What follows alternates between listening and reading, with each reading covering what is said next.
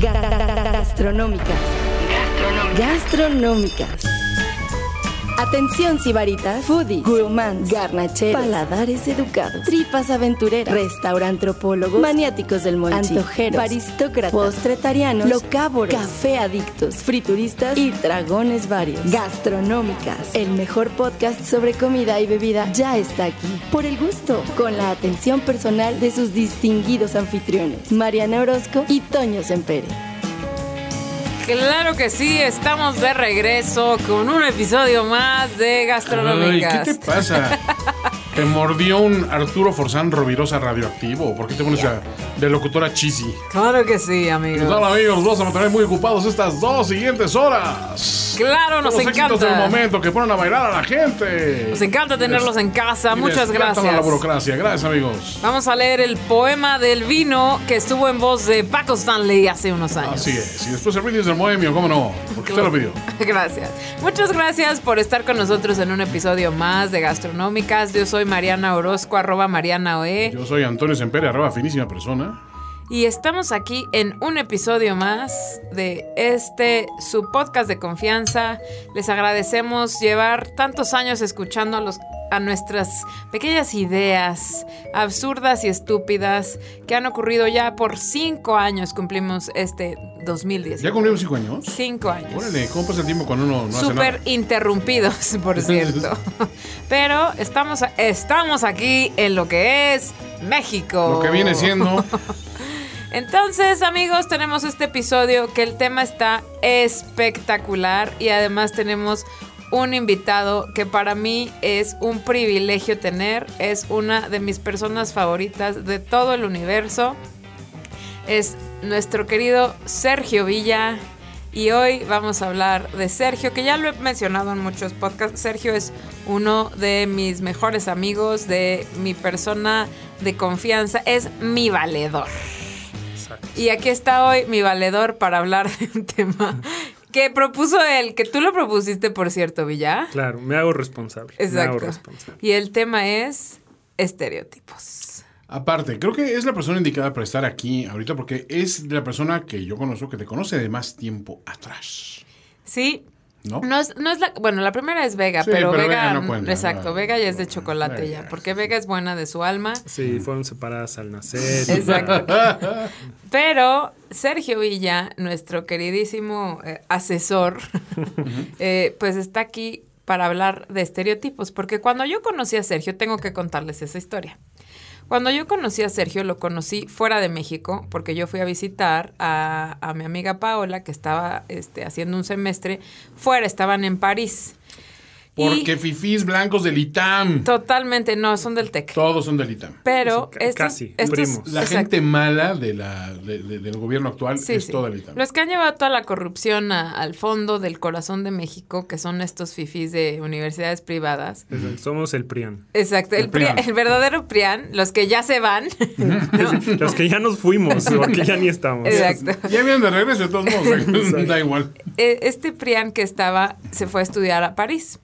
Entonces veníamos, Paola me va a recoger al aeropuerto, yo voy a ir a gorrearle dos semanas y entonces me va a recoger al aeropuerto, me dijo, oye, mira, yo tengo ahorita clases y una fiesta, o sea, ya te abrí de una vez. Y una fiesta. Y este, Por si las quieres, siguientes así, 10 horas, Exacto. o Si quieres ir, puedes ir, pero creo que vienes cansada.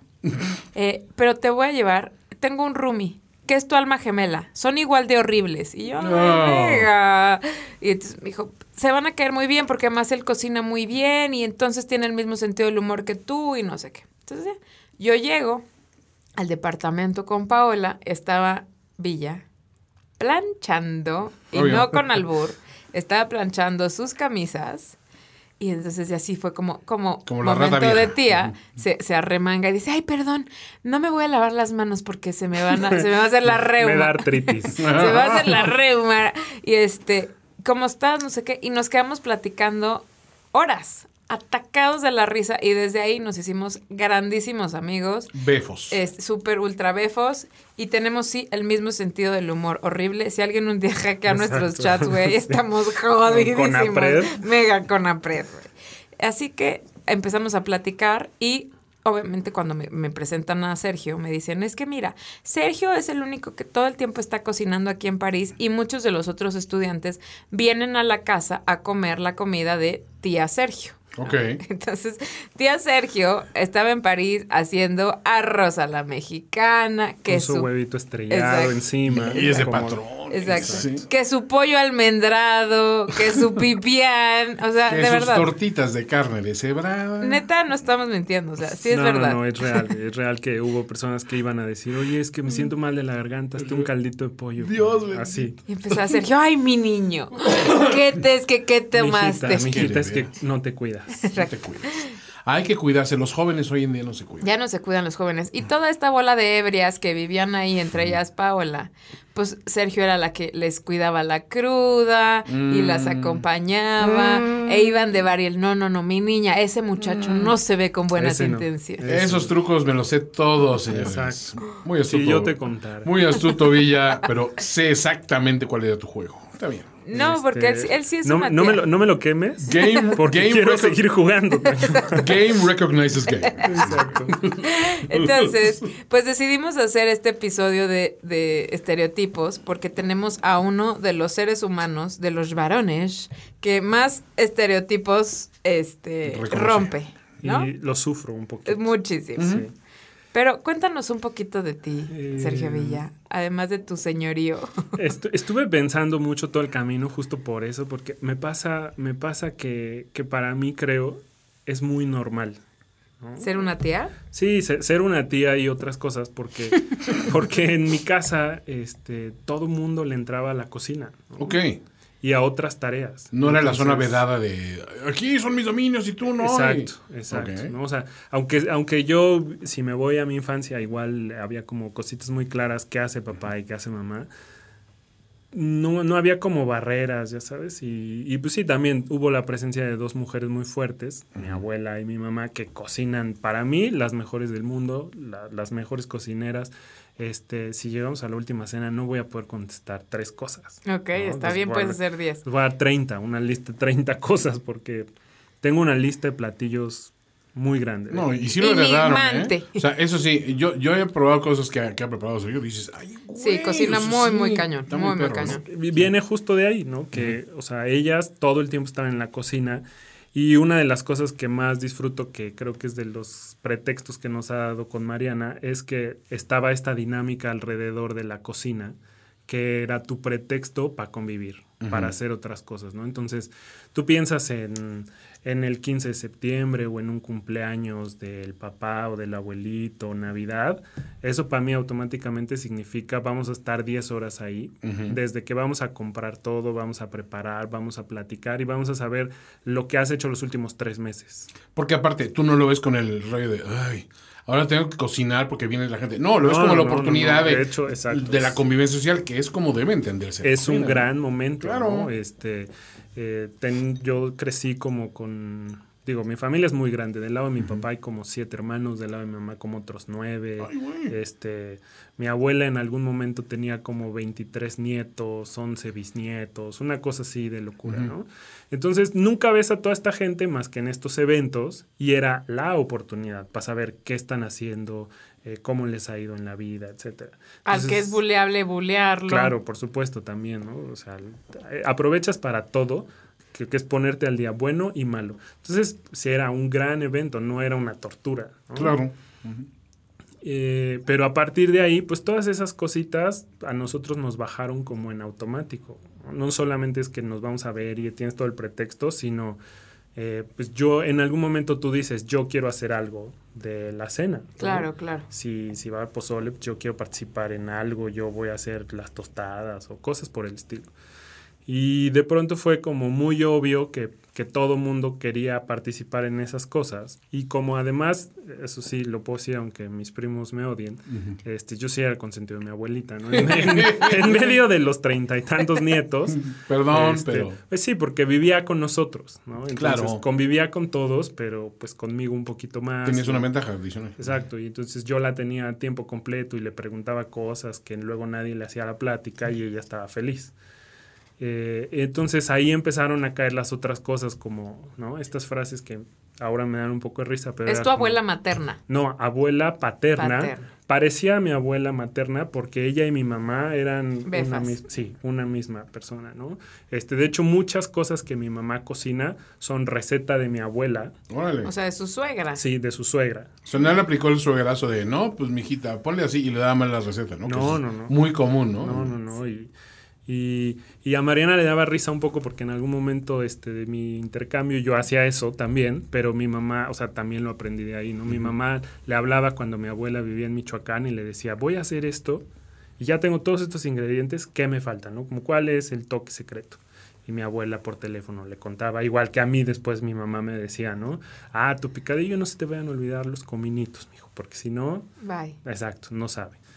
Este, Pero y- Sergio hacía Skype con la mamá y le enseñaba. Claro. Así, así, y batía y la mamá decía, muy bien. No, fíjate que todavía unos minutitos Mejor más forma batido". imposible, ¿sabes? Lo que Claro. era en la época antes del Skype hacer unas recetas, sí, era Exacto. mortífero. Porque además tenías que hacer con equivalentes, ya sabes que Claro. aquí no encontré ingredientes o, o, pues vivíamos en un depa de estudiantes y no teníamos batidora, entonces Claro. había que hacer todo a mano y tú decías, uy, es que yo sé que si lo pongo en la batidora 10 minutos en nivel 6 ya está, pero a mano maestro, o sea... No, es otra historia. Exacto. Y allá el pasote no se te daba tan, tan florido como acá. Claramente no.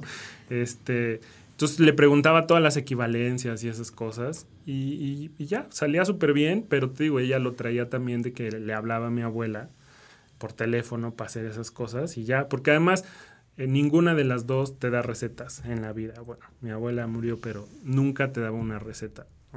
Te decía, eh, si quieres, yo lo hago y tú me sigues. este, o te daba los ingredientes básicos, pero nunca los trucos, a menos que lo prepararas con ella. Y entonces sí, ya podías ver, Ah. ¿sabes? Como si pusiste atención, te vas a llevar el truco. Si no, Eres un Pero estaba el requisito de sí, tú le, le metiste las manos al fuego aquí, o sea, no Claro, de, que siempre Ay, pues fue- por cierto, me pasas el dato, ¿no? Sí, no, no, siempre tenías que estar ahí pegado al fogón, si no, no. ¿no? Y entonces, pues un poco creciendo así, eh, como te digo, también viviendo con ella, a veces en algún momento creo que iba yo en la secundaria o algo así, mis papás se fueron de vacaciones y yo no tenía y ahí me dejaron.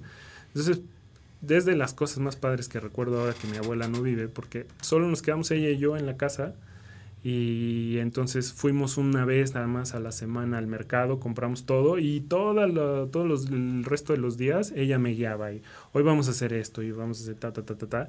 Y en realidad hicimos todo lo que ella quería, eh, como estaba en su programa, pero ya yo, o sea, como fue la primera vez en la vida que yo cociné. ¿no? Oh. Increíble. Estás en la secundaria. Sí, o sea, tenía como por ahí de unos 13. Ay, no, qué pues buena sí. onda. Este, y padrísimo. Y obviamente, en medio de esos días también me dijo un día, ¿no? Como, ven, ven para acá y tú vas a aprender a lavar y a planchar porque eh, el día que hagas una estupidez, que- Claro. que como muy sabia sabía que iba a ser muchas en la vida. Exacto, estaba Este, viendo. Exacto, ya visionaria. No va a estar bien quien te lave tu ropa, mijito. Exactamente, ¿no? Como que el día que te corran de tu casa Claro, o, o- o te castiguen, tú no vas a tener ropa sucia o ropa arrugada, cosas por el estilo. Y entonces ya me empezaron a enseñar a hacer todas esas cosas normal, ¿no? O sea, yo crecí con eso, es como está, está en el chip de supervivencia.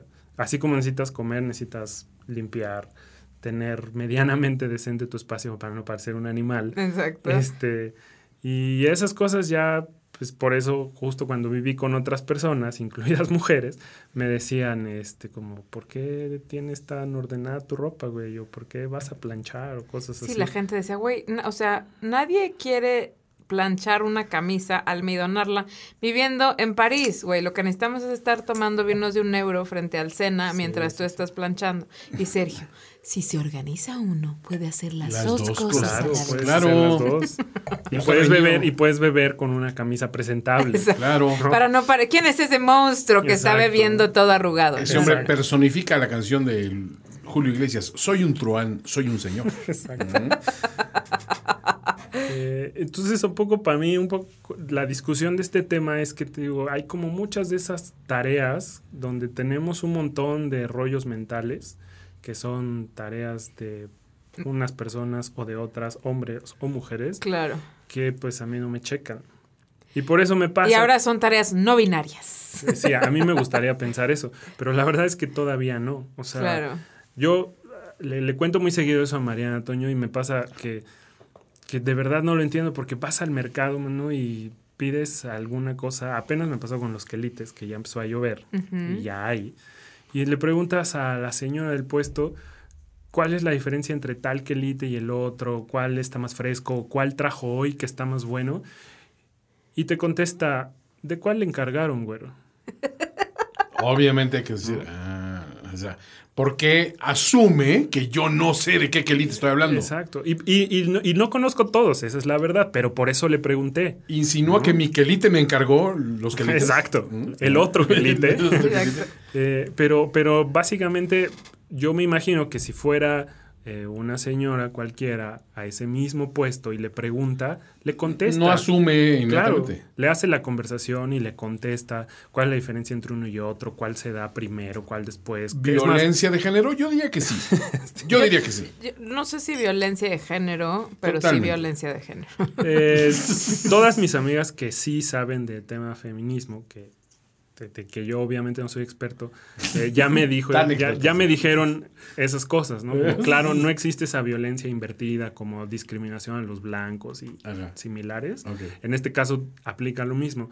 Pero lo que sí me brinca siempre es que hagan esa distinción, ¿no? O sea, insisto, si va una señora cualquiera y en ese mismo puesto pregunta la misma cosa que yo pregunté, seguramente le hubieran dado toda la ficha y la señora del puesto le hubiera transmitido todo su conocimiento, ¿no? Para Que que... litesco. Sí, porque hasta te, hasta terminan contándote sugerencias, ¿no? Como este si lo prepara así en caldito y este si lo hace en ensalada y lo que sea, le, va a gustar más, ¿no? va a ver qué rico le queda, etcétera. Pero no te contestó nada, doña Quelite. ¿es? Literal solo me dijo de cuál le pidieron, como vamos a ahorrarnos el trámite, tú dime de cuál te pidieron, yo te lo vendo, tú te vas y Usted y yo sigo Yo me quedo. esto, esto es una farsa.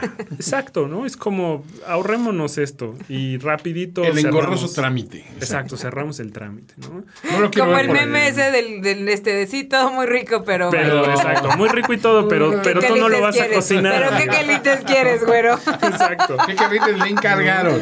Incluso, eh, o sea, ese mismo día después yo le, le pedí un poco de flor de calabaza porque también ya Uh. estaba ahí, ¿no? O sea, la doña tenía un monopolio importante. O sea, te- tenía como toda la variedad de lluvias, ¿no? Entonces Oye, dije, pues, ¿A qué bueno, mercado de tres puestos fuiste, Villa? quiero, quiero, quiero flor de calabaza. Mm. ¿Cómo no, joven? Se la voy a poner. De una vez, es más, ¿sabe qué? Le regalo el epazote. Sí sabe cómo se lo tiene que poner. Y entonces se empieza a pensar como, carajo, este, ya no sé qué ¿En decirle. chiqueadores? Exacto. Eh, lo puedo hacer así, en alcohol. En alcohol y infusión. o- Exacto, ¿no? De pronto esas cosas pasan muy seguido y, y de verdad es que si va, o sea, pasa lo mismo, si vas al mercado, que si vas, si quieres comprar eh, harina, eh, lo que quieras, para hacer postres, pides capacillos y entonces como sácale los rojos estándar ahí a este Y güey, Villa, quiero unos Wilton decorados, Exacto. por favor. ¿no? Oye, pero no es un poco como asumir, ay, este, esta persona no sabe a dónde va y me voy a acercar a ofrecerle direcciones o, o esta chava pues va a bajar su maleta, le voy a ayudar a bajar su maleta de, de aquí del, del overhead. O sea, ¿no es un poquito una muestra de consideración o sí creemos que hay un estigma de los hombres de plano no saben? Yo sí creo que hay una perpetuación de ciertos este, roles, sobre todo en, en- en preguntas muy claras, ¿no? O sea, si estás diciendo, oiga, jefa, ¿cómo son los quelites? ¿A cómo están? ¿O cuál es el mejor? Esa respuesta de cuál encargaron es, güey, tú eres un imbécil, Exacto. el que no tienes idea, please no me estés quitando, quitando el tiempo, ¿para qué voy a desperdiciar mi conocimiento ancestral Y contigo? te vendo, tú te llevas lo que te encargaron y se acabó. Y ya, ¿no? Y se pierde, o sea, a veces tanto hombres como mujeres, eso no, no creo que sea exclusivo, pero es estas cosas. Yo siempre he jodido a Villa, nosotros somos como almas separadas al nacer de horribles personas, pero hay cosas que a él le interesan, que le fascinan, eh, como armar su cocina. Este, una vez, la primera vez que Sergio nos invitó a comer a su casa, ya formalmente íbamos a hacer pizzas, yo llevé la masa Y Sergio dijo, ay, sí, bienvenidos. Y sacó su KitchenAid y molió la carne enfrente de nosotros en ese momento para hacer una especie de pizza Espérate. como boloñesa. Arroba es de mamá. Totalmente. ¿Cuál es es tu arroba mamá. Villa? Perdón. Preguntando. No, por seguridad no. No, Por No, seguridad no, no puede Exacto. contestarla. Mi otra persona ya de Clark que no puede dar esos Ok, datos. ok. Y entonces, sí, o sea, todo mundo siempre agarra a Villa de, de chiste porque es una señora. O sea, porque es la señora Villa. O sea, eso es como lo conocemos todos. Porque parece que en estos roles que vamos perpetuando, en que, y, y que es lo que hemos dicho, los cocineros son chefs y las mujeres que cocinan son cocineras. Cocineras. ¿no? Exacto. Y siempre hay una, hay una cosa como de élite en la que los hombres cocinan elegante y las mujeres cocinan de casa. Sí, lo de diario, lo del Sí. mercado, esas cosas este, son para las mujeres, ¿no? O, o este postrecito que no es una cosa espectacular, montada con unos macarons y cosas así. Sí, exacto. Eh, pero, pero el panquecito ese tan sabroso que luego tú te Que su imaginas. arrocito con leche. Es- El financiero. ¿no? El que vas a llegar a, a comer a tu casa después de un día pesado de trabajo, eh, te imaginas que te lo hizo la mamá, la tía, etcétera, ¿no? Y sí me pasa justo esto que dice Mariana, ¿no? Que eh, digo, yo no, yo no me pongo plan víctima, así, ay Dios, todo Víctima. Víctima. Sí, pobre víctima. Pobre víctima. Eh, me, todo el mundo me trata como tía. Todos los que me conocen saben que me río muy bien de eso. Pero eh, el tema es que sí está esta cosa, sobre todo en la cocina, que es la asimetría que acaba de decir Mariana. ¿no? Entonces, sí es una cosa muy elegante, eh, de mucho presupuesto, técnicamente muy elaborada. Seguramente es de un gran cocinero. hombre, Ajá. ¿no? Ok. Y entonces, cuando, cuando vas a las otras tareas menos elegantes, cuando, cuando A la talachita. Sí, sí, va- o sea, Ujú. van a venir mis, eh, y nos pasa, ¿no? En el grupo de amigos es como, nos vamos a reunir todos y tú no esperas que, que alguno de los hombres de esa mesa es el que va a hacer el hojaldre o ya Ya, sabes. ya, ya, es- exacto. es- esos cuates van a llevar el chupe, El la chupe, ensalada, las el hielo. chelas. ujú. Incluso me pasó alguna vez contigo, Toño, esta cosa que, claro, eh, si no lo saben, Toño hace unos old fashion espectaculares. Sí, ¿no? bastante- Muy ricos. bastante competitivos. No, no, deliciosos. No, no, son realmente ricos. Pero justo eso, eso, eso está presupuestado. ¿no? Claro, sí, asumes que, ah, pues este güey Que pues, por sabe su hacerte alcoholismo un- sabrá hacerlo. Por su alcoholismo, pero también seguramente si se compró algún librito de cocina será el manual del barman. Claro. No sí, otra sí, sí. cosa. No, exacto. Pero Toño también lleva a las reuniones estos huevitos de Marta Stewart. Por favor. Los Devil Decks. Cuando ¿Qué? no se le voltean en la cajuela.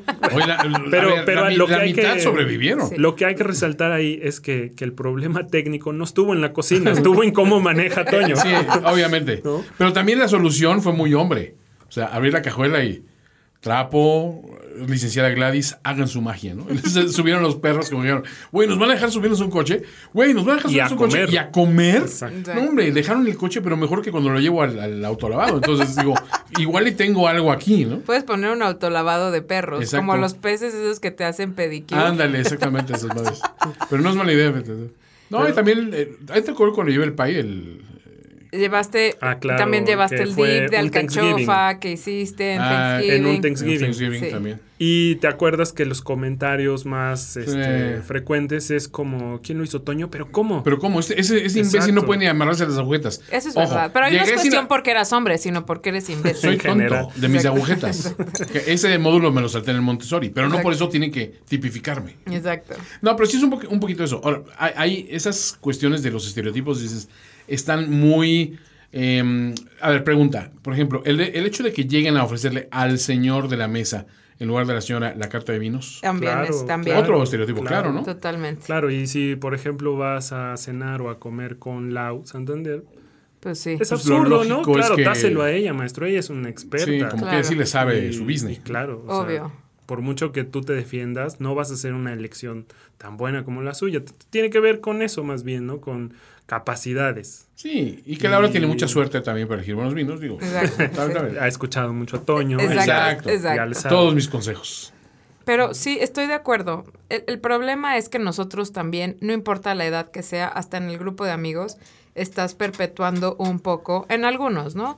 Este, si hay alguien que no aguante vara, pues se sentirá y dirá, uy, ¿no? O habrá quien, por ejemplo, nosotros tenemos un, un chat en donde estamos todos los que nos conocimos, bueno, a quien yo conocí en París, y ellos ya se habían hecho amigos, y ellos, este... Pues el otro día estábamos discutiendo de cómo limpiar con de cómo vinagre. limpiar con vinagre y Exacto. bicarbonato, ¿no?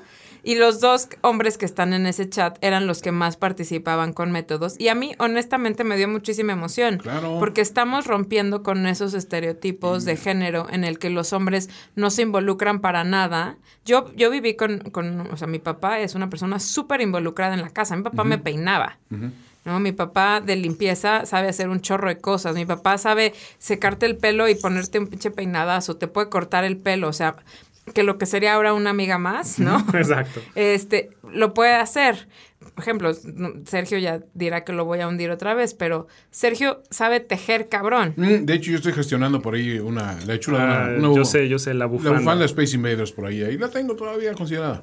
Pero como que yo sí creo que mientras más sepa, o sea, es como un hombre del renacimiento, pero de las labores de casa, lo que tendríamos que hacer todos. Son cosas de supervivencia, como ya lo dijo Sergio. son- Sí. Sí, tal cual son para que, pues, digo, si te gusta tener un cierto orden o cubrir algunas cosas, los tienes la satisfacción de que lo puedes hacer tú solo. Aparte, había otra, otra cuestión. Mi abuelo decía mucho. Si quieres que hagan bien un trabajo, Ah, sí, claro. indaga tú cómo se hace bien ese trabajo. Y hazlo Para bien. Mandar hay que Y al saber. menos Para un par de pidas- veces, Exacto. claro. Y, y- y pide que te lo hagan a tus estándares, pero ya cuando veas lo que se necesita, se necesita, no nada más decir, es que no quedó como yo lo esperaba. ¿Cómo lo quería? Así no. No, espérate, tienes que ser muy gráfico, decir, así es como se hace. Pero además, tú no cumples solo con un estereotipo. No, de- no, no, de- yo, yo por eso o sea, te digo, asumo muy bien la idea de la tía, porque así como lo de la cocina y Ya la hiciste las pases con tu cerebro. No, Su hace tía es- mucho, su hace tía mucho. la vive feliz, Sí, sí. dignamente. Hace mucho, o sea, yo con eso no tengo ni un solo Happy tía. problema. Exacto.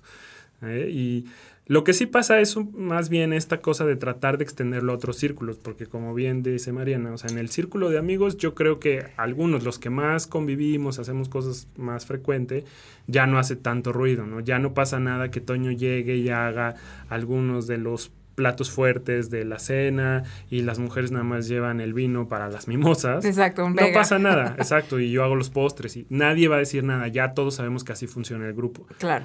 Pero eh, al momento de hacerlo un poco extensivo a otros espacios es donde empiezan a ser como encuentras otra vez las resistencias, ¿no? Digo, ahorita ya no me pasa tan seguido, pero al principio cuando me casé y empezamos a hacer dinámicas como vamos a llevar cosas a la cena de Navidad, eh, también pasaba que yo le decía a mi esposa, pues, ¿por qué no llevamos tú y yo, por ejemplo, la pierna o el lomo o así? Platos Qué fuertes. sexy. ¿no? Exacto. Como, Ah, ok.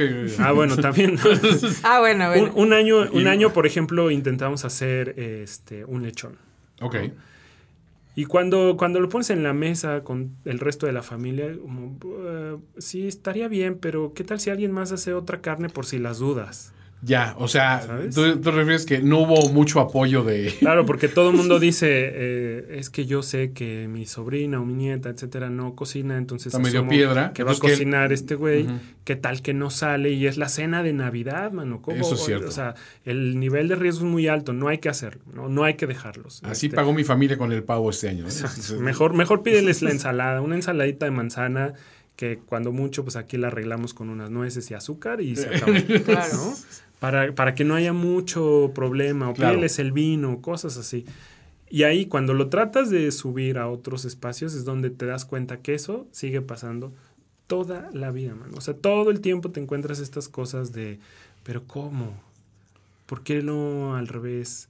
¿Por qué nos arriesgamos? O literal al, "Pues, ¿tú qué vas a saber de esto? A ver, les pongo yo sobre la mesa algo que se salió en redes sociales estos días. ¿Por qué las señoras venden quesadillas Ah, y claro. los señores los Los tacos? tacos, por Bueno. México.com hizo un texto, hicieron como una investigación, por investigación. así decirlo, con Jaime Maussan. Claro. Este, y decían seria. que porque los hombres no saben echar tortilla. Los hombres no saben hacer tortillas y por lo tanto saben cocinar la carne, pero como no saben hacer tortillas, pues no pueden hacer quesadillas. Que la carne, por ejemplo, es uno de esos departamentos que sí está aceptado, porque en la dinámica, incluso hasta hogareña, si hay carne asada con los amigos y para Es ver de el valores. americano, claro, ¿no? Es, Claro. es el papá y hasta tiene un mandil, que es el único mandil que no es joto, ¿no? Claro, Es un mandil sí. Muy varonil, tiene a Chuck Exacto. Norris. ¿No? Ah, Negro de Weber. Exacto, es negro Ajá. y tiene el escudo de tu equipo de fútbol. El mío ¿no? tiene Lupe de Bronco. Exacto. Bueno, eso no sé. Ultra varonil. Ultra varonil. Pero lo que decíamos, por ejemplo, de las cocineras versus los chefs. Cuando ya se empieza a, a meter la mujer al mundo de las, de las chefs, ya existen cocineras, ya está Carmen Ruscalleda, ya está este la, eh, Arzac, o sea, ya hay mujeres que están cocinando, pero ahora en los premios existe un premio de mejor mujer chef. Si lo separas, porque entonces si no en la lista eh, te quedaría muy lejos. ¿no? Seguro la reconoces, pero a lo mejor va a estar por ahí después del 20, yo qué sé. Claro. Y, Que es donde se no repite. deberías hacer la distinción. O sí hay que tener la distinción. Es que Yo creo que no. Es que No, ese yo es creo el que no, porque es un, estás es un haciendo cosas de cocina, y es- si volvemos a las capacidades, pues es la misma habilidad. La habilidad desde que se te ocurre cómo demonios vas a idear un menú o qué quieres transmitir, qué historia quieres contar con tu cocina y cómo la llevas a cabo y si tienes la técnica para ejecutarlo y todo lo que me digas. sí. No Es- depende mucho de la parte física No. de soy mujer o soy hombre. De hecho, Sí, yo creo exacto. que- No, no estás corriendo, no es lanzamiento de bala donde sí la fuerza eh, no se puede A ver. comparar, ¿no? La única vez que yo he visto una situación así donde podías medio argumentar, ¿te acuerdas que hubo un top chef, este, dos veces, en, en uno era el de barbacoa, que tenía que cargar el borrego, y el otro, el que donde estuvo Hestor Blumenthal, me parece, que este, que también tenía que llevar a la media res o no sé qué. Era cargando. puerco. Era un puerco. Este, mm, from, from tail to Sí, nose, sí, From nose to tail, o sea, esos cuates sí veías y dices, en esa parte entiendo que digas como hombre, y ahí saludos a nuestro querido José Miguel, porque él se ofreció a cargar varias este, reses ajenas. Eh, yo decía, es el único punto dentro de un esquema de cocina donde puedes asumir el hombre tiene cierta ventaja física, pero había hombres ahí que se estaban quebrando igual, Exacto. cargando porque no saben, es no saber cargar. No, y también nada. piensa en una Soraya Jiménez, güey. Exacto. Que eh, cargaba más que Ah, sí, todos los amigos que tengo, por incluidos supuesto. ustedes. no, por supuesto. Ey, ey. Hey, hey, my Hey. people. Pero el punto es que cuando las habilidades requeridas son las mismas, Pero además es que esa diferencia es mínima. Te diría, por ejemplo, que entre las, los millones de cosas que hacían en casa de mis abuelos están las carnitas. Entonces, lo único que no hacía mi abuela era justo eso. Bajar el, el, el- marrano, sí. Pero ella lo criaba. Todo. ¿no? O sea, criaban al animal hasta que pesaba lo que querían que pesara. ¿Quién lo mataba? Eh, lo mataba.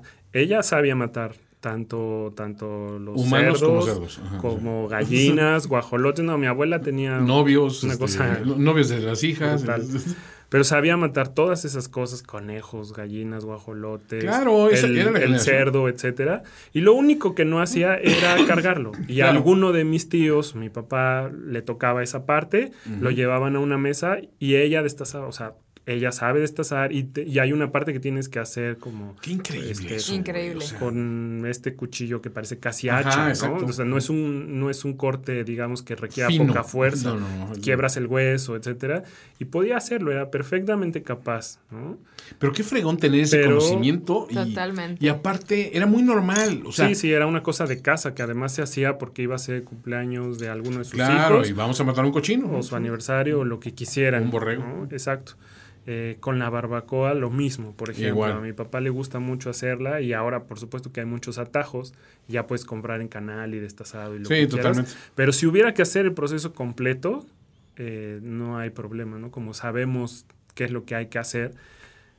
Y podrías decir que no hay bronca en que cualquier mujer haga eso. Mi hermana, que también estudió gastro, y le gustaba hacer eso desde muy chiquita, antes incluso de saber que quería dedicarse a esas cosas, ¿no? Incluso la parte que tú dirías, no, es como para las niñas, ¿no? Mi, mi hermana salía corriendo ahí a decirle a mi papá como, ya vamos a matar, préstame cuchillo. yo Eso. quiero- no, a lo mejor eso explica otros problemas. Exacto. Está hablándonos de otra cosa. Sí. Exacto.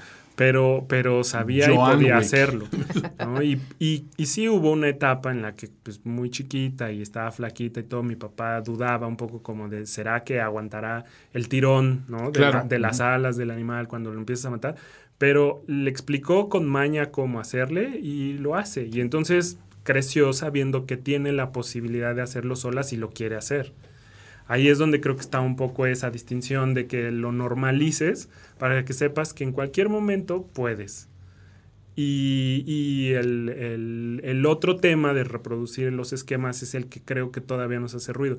Ahorita que decía Mariana la diferencia de cocineros y cocineras, justo cuando, no sé si la vieron, una nota del país donde hace un especial de las chefs, todos los chistes en redes sociales era como, wow, qué logro que pasaron años y años y años de liberación para regresar al lugar donde salieron, refiriéndose A la cocina, ¿no? Exacto. Sin entender que estás hablando de otro nivel de cocina, ¿no? O sea, digo, yo también cocino para mí todos los días. Claro. Para no morirme de hambre. No te pondrías al tiro con un chef profesional. claro que no. O sea, eso O es- una chef profesional. eso es otro nivel, eso requiere una habilidad técnica brutal y además es un mercado que vale millones, ¿no? O sea, probablemente cualquiera de las que salieron en ese reportaje eh, tiene atrás ¿no? todo un equipo de gente que Claro. depende de ella, de su talento. Claro. O sea, es, por eso es una industria que vale millones, por su talento y porque es capaz de crear otras cosas. Yo entendí cómo la única manera en la que esa nota, al menos a mí me llegó la parte viralizada, era ya con el chiste. Y si no hubieran hecho el chiste, a lo mejor no nos enteramos o qué diablos. Claro. Oye, pero hablando de otros estereotipos, tú ya cumpliste los de tía. Cumples además los estereotipos de Godín. Por supuesto, por supuesto. A ver, ¿cuántas veces te han suspendido por, por calentar un guachinango este, a la talla en el microondas? Eh, nunca, nunca. Porque eres un godín Porque, porque como, se cruza mi tía interior, Ah, entonces yo lavo todo y hago esas cosas. Pero, pero ahí se cruzan, yo creo que los dos estereotipos, porque El godín quiere calentar ese guachinango y apestar la oficina. exacto, y La trae, de dice- entrada trae, de entrada trae cosas en, en un topper, en una mochila. Obvio. ¿no? Entonces, el dude debería traer otras cosas en su mochila. Claro, claro. Cables y. No, no. Ah. Un martillo. O hasta, no, Martillo. no, nadie creo que lleve un martillo, pero hasta, hasta el libro que nunca lees y cargas debajo del brazo para pantallar. Un cuchillo Bowie para saltar a un río, sí. Con los dientes. Ajá. Un Bear Grylls, total. Pero, por supuesto que, a ver, en las dinámicas de oficina, que sí he tenido muchos años, eh, yo soy el más entusiasmado, mano, cuando hay que hacer, cuando hay que hacer, organizar la rosca, eh, los tamales y todas esas cosas, porque es la oportunidad en la que puedes hacer eso en grande, Claro. ¿no? Sí. En- en O sea, mi última- Para ti no es una pesadilla de No, no, no, logística. por supuesto es una no. oportunidad de lucimiento personal Claro. de tus dotes organizacionales. Sí, claro. La última, la última etapa de oficina que tuve que duró como unos cuatro años, o sea, en la misma oficina, este, eh, fue un gran logro que pudimos hacer. Eh, 2 de febrero, un año probamos tamales chapanecos, otro año zacahuil, huasteco, ya sabes. el no, no vamos año- a ir de fodongos a la flor de lis, señores. No. Exacto, eso no. Golpeando así. Eso lo puede hacer cualquier godín. Golpeando el pizarrón blanco y la mesa de, de juntas. ¿no? Exacto. Se acabó, señores. Somos una empresa que está en el siglo XXI. Exacto. Operemos como tal. Exacto. Y, es, y, era, y era justo para eso, porque la otra parte de los estereotipos que, que le platicaba a Mariana es que en la cocina creo que es donde más aplica en la vida. Si no lo rompes, hay un millón de cosas que no vas a saber, Es no cierto. vas a probar. Sí. Y esa era la lógica de los tamales al final del día, ¿no? Es seguramente el 80% de aquí no hemos probado Zacahuil, me incluyo, pues vamos a comprarlo, ya hay que Claro. saber a qué sabe y, y dónde se consigue y cómo se hace. Y que el experto en Zacahuil, porque viene en la Huasteca, que lo ha comido toda la vida, te diga, no, no, no, no es auténtico Zacahuil porque, ay, te cuenta la historia. Es la única forma que vas a tener de saber sobre esas cosas. Y obviamente designaste, pues, o sea, puestos, ¿no? De responsabilidad. ¿no? Sí, claro. O sea, tú vas a ser mi zar del Zacahuil. En ti voy a confiar toda la productividad en torno a esa área, ¿no? Claro, y como buen demócrata al año siguiente Exacto. ese papel cambió para el experto en corundas, que llevamos también corundas. Claro, y uchepos, digo, para, para, el, para el desempance. Sí, por supuesto, ¿no? Y con salsa aparte y toda una Obvio, dinámica. obviamente. Sí, sí, sí. Yo eso no tengo Qué problema. horror, güey. O sea, esa combinación es medio fatídica, ¿no? Pero además como, como a Villa le toca, le ha tocado ser jefe de, de las áreas donde está generalmente, también le toca el estereotipo de Fifi de que está rompiendo con el sistema porque viene de escuela privada. No, no le hablen al licenciado. Ya ve que él no come. No, no, no Ah, bueno. come de la barbacoa que compramos Ese, nosotros. ese, ese que estás diciendo me pasa muy seguido. Sí, muy seguido. O sea, eh, y no solo es el licenciado, porque ya, o sea, en, en un cierto contexto decir el licenciado ya te Es discrimina. Exacto. El Ya es, licenciado díganle, ¿no? díganle El al licenciado güero. no sabe nada. Ah, sí. díganle al güero y eso ya te deja del otro lado. Obviamente. Y mira, Vamos a pedir sopecitos. Le decimos al licenciado, no, No, es güerito, es de escuela exacto. privada. ¿Quién es el que va a comer eso? ¿Tú crees que va a comer? Él come Krispy Kremes. Eh, mi, mi satisfacción más grande es que así es, así es como he tenido las comidas gratis más grandes de la vida, ya sabes, cuando dices, ¿quieres, ¿quieres ver que realmente puedo ir a comer esos tacos del paradero ver, mortales? Vamos, y si me los como, ustedes pagan. Y por supuesto que me he comido todo lo que tú quieras. Por Pero a ver, ¿alguna vez te ha dado miedo algún puesto al que te hayan llevado? No, nunca. ¿No? No, nunca, porque yo crecí comiendo un montón de cosas en la calle. O sea, claro, en, en mi casa cocinaban muy bien y siempre había, pero también, o sea, no me voy a morir de hambre. Yo donde tengo hambre, por ahí algo encuentro. Algo encuentro.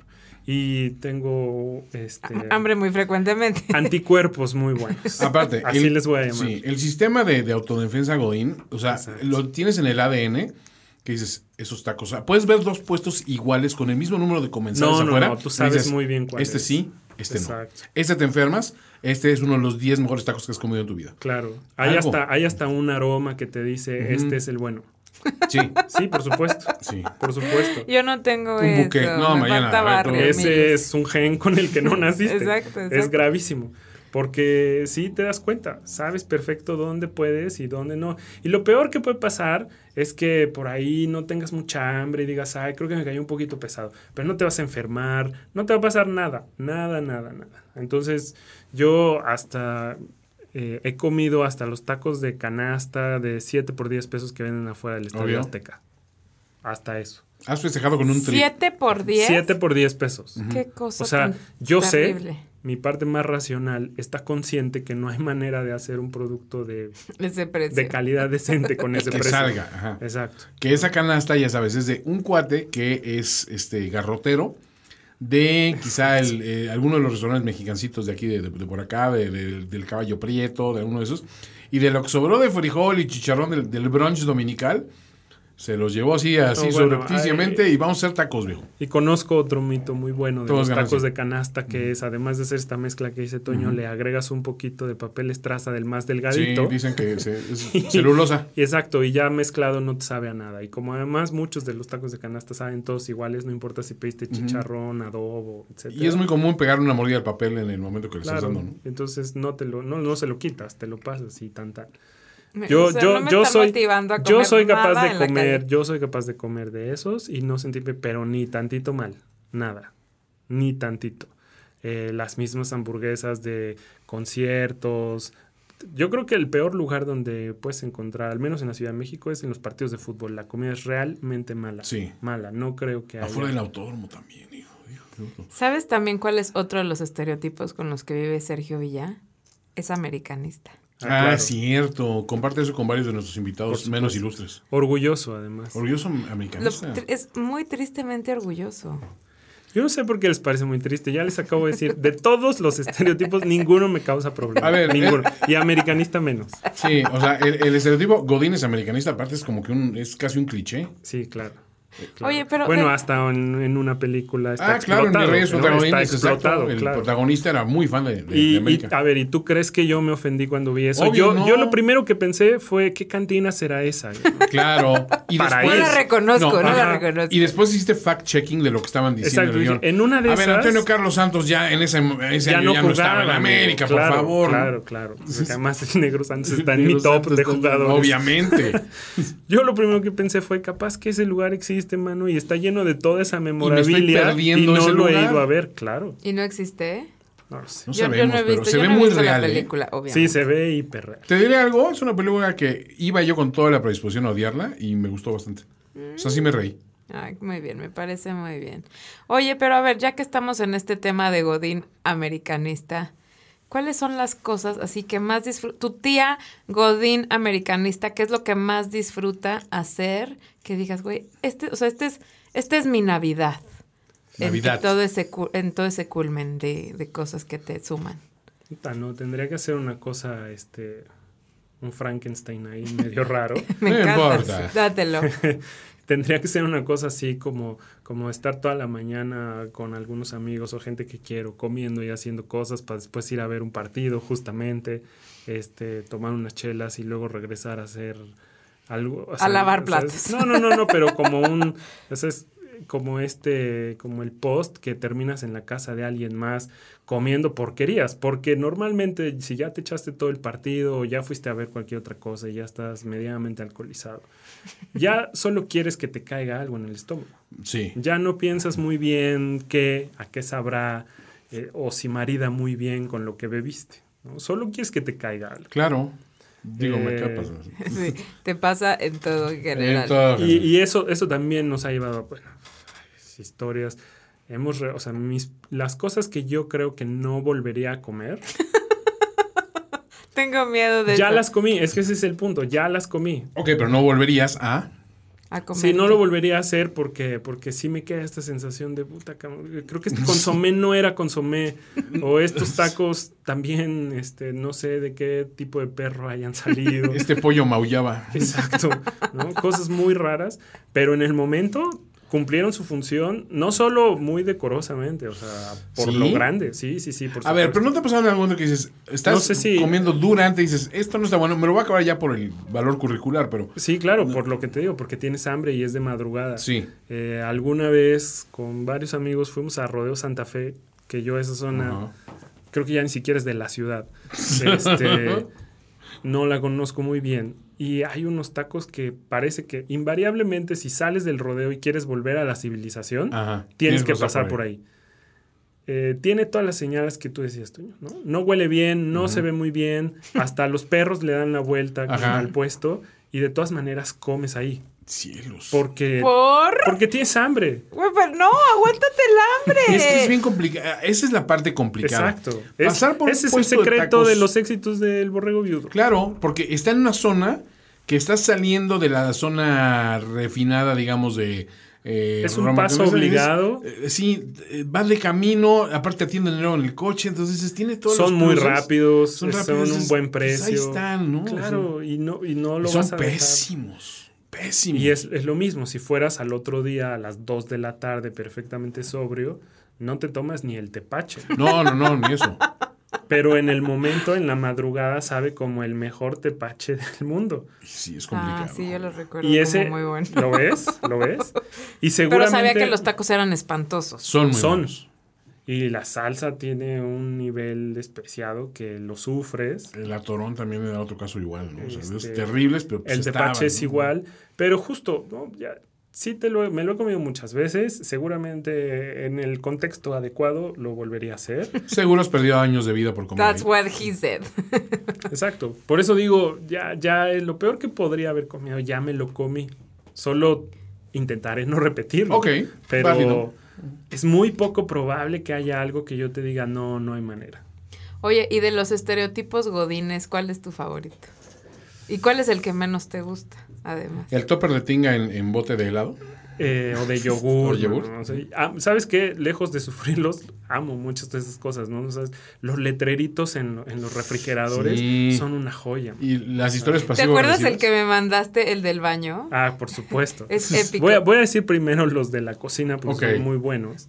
Eh, porque además son como pasivo-agresivos, ya sabes. Sí, sí, sí, La, compañerita o el compañerito que ya está hasta la madre de alguien y no se atreve a decirle, entonces pone letreritos con figuras de, de- de marrano Claro. ¿no? o de moscas que vuelan, así de esto Sí, ya exacto. apesta. Pero jamás le va a decir nada a nadie cuando todos sabemos que el letrero Es un- para alguien. Está dirigido no, pero a alguien. además es una broma, no va a pasar nada. Tiene nombre el letrero, el letrero de por favor, cuando usen las tazas, lávenlas. Nadie, nadie va a hacer Nadie lo caso. hace. Nadie. Sí, sí, sí. Podrías ahorrarte la tinta y el papel. Mejor encara al güey que todos sabemos que usa las tazas y no las lava. Y ya. Pero nadie lo va a hacer. Es como está en las reglas de, de la Biblia Godínez. No puedes hacer eso y ir a porque vas a romper el buen ambiente. En cambio, si ponen letreros pasivo-agresivos, no pasa nada. Todo el mundo los tolera. Y somos muy imaginativos para poner esos letreros. Épico. El letrero del baño que Mariana ama es... Lo amo. Escucha esto, sa- ¿Sabes Toño. por qué me da más risa además? Porque, porque tenía todas las señales de ser hecho como por el administrador del edificio, ¿no? O sea, no por un compañero indignado, sino como el responsable de la limpieza. Ajá. Conserje. Sí, sí, porque, porque, porque estaba muy bien hecho, ¿no? No era nada más así un Word. A lo mejor era un PowerPoint. Ok. Exacto, O sea, ya exacto. tenía Ya un, ya había un un- nivel 2 o 3. Exacto, no era muy básico. No era helvética, este, Arial, este. Sí, no, ahí en Ariel 14. Roman. Roman 10. No, no, no. Está como dos o tres escalones más arriba en producción. Ok. Y estaba colgado en los baños, supongo que nada más en los de hombres, porque el mensaje era... Era épico. eh, si, si no, si no, al- si No. bateas corto, acércate a la base. Dios Pero eso sí, estaba firmado con un por favor. Por favor. Oh. Exacto. O sea, no quiero que se tome como una agresión. Sí, realmente por es un supuesto, consejo. por supuesto. Es, es Este consejo te por, el doy. bien, lo to- por el bien de todos, Dios por la convivencia de tal. ¿No? O algunos otros, algunos otros como, eh, por favor, mientras estés utilizando el sanitario, no hables por celular. No. No queremos incomodarte. ¿Sabes? Es- estos, estas firmas, como que realmente te están haciendo o pidiendo un favor de manera muy amable, son, son lo mejor. Sí, son O sea, por favor, no quiero echar a perder tu conversación, entonces no hables en el sanitario. Perdón, pero yo creo que el güey que lo hace, si tú vas y, y- y- y abres la llave o, o pisas el botoncito para que fluya el Claro. digitorio, ya es lo suficientemente vergonzoso para el güey que está hablando por teléfono. Totalmente. ¿no? Sí, sí, sí. Ya, ya, ¿qué más le puedes hacer? Pues, le pones mute. exacto, exacto, como el meme. Exacto. ¿Qué estás haciendo? Pero a ver, asquerosos. Pasteles, ros, pastel de cumpleaños. Eh, pastel de cumpleaños es una cosa muy complicada, Sí. muy complicada. ¿Cuál es el pastel O godín sea, de cajón? A ver, eh, No, no, pero ah, un sabor. ¿Tres leches? El tres sí, leches tres es el leches, que funciona para todos, ¿no? Pero el de. Tres leches, pero, pero siempre, a ver, hay una persona que conoce la ciencia de los festejos de cumpleaños, que sabe, es como la encargada de adivinar qué es lo que le gusta a cada quien, O el cumpleañero. O Exacto. cumpleañera.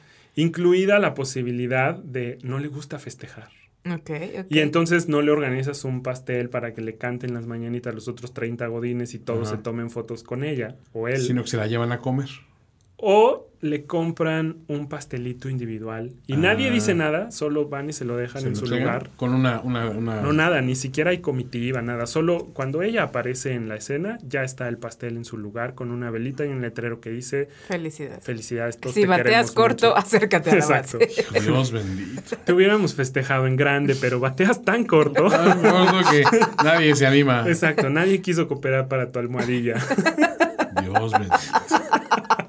Qué horror, güey. Entonces, alguien ya sabe eso. Pero ese, o sea, ese es el conocimiento autóctono de un godín de cepa. pero hay... ¿Tú has sido ese, ese sabio? Lo que, lo que debes saber tú cuando te toca organizar una oficina es quién tiene ese talento para comisionar. ¿Pero tú has tenido ese talento alguna vez en la oficina? Sí, sí me ha tocado decir, por ejemplo, de, para esta persona, cómprale de zanahoria, no de tres leches, porque si no te va a mentar la madre. ¿no? Ok. Sí, por supuesto que si no también es el traen el pastel de chocolate para el compañerito que es alérgico al chocolate. ¿no? Entonces Claro. dice, ah, gracias. Ah, va. Ajá, qué padre. Muchas gracias. Pero soy alérgico. Uy, Ahí les va. ¿Hay alguna persona que ustedes hayan conocido en alguno de sus trabajos que no le guste el pastel y prefiera la gelatina? Sí. A mí sí me tocó. ¿Algún que- sociópata? Sí. O que prefiera de plano otra cosa que no tenga nada que ver con dulce. ¿no? Eh, pues que dicen, no, no, no me gusta lo dulce y entonces Sandwichón. le consigue, sí, el sándwich. Como Andrés Amor que nos grabó el tripastel.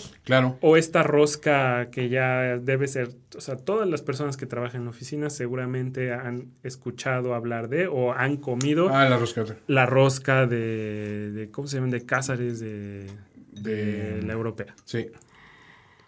Hay, Para- una, hay por- una rosca de cazares en la europea. Sí, sí, tiene como charritos y Miguelito y cosas Ah, así claro, las de- chilosas. Ajá, ajá, ajá. Este, y que esa es la opción para los que no quieren dulce. Entonces le llevas esas cosas y vasitos con cacahuates y botanas y ese es su festejo.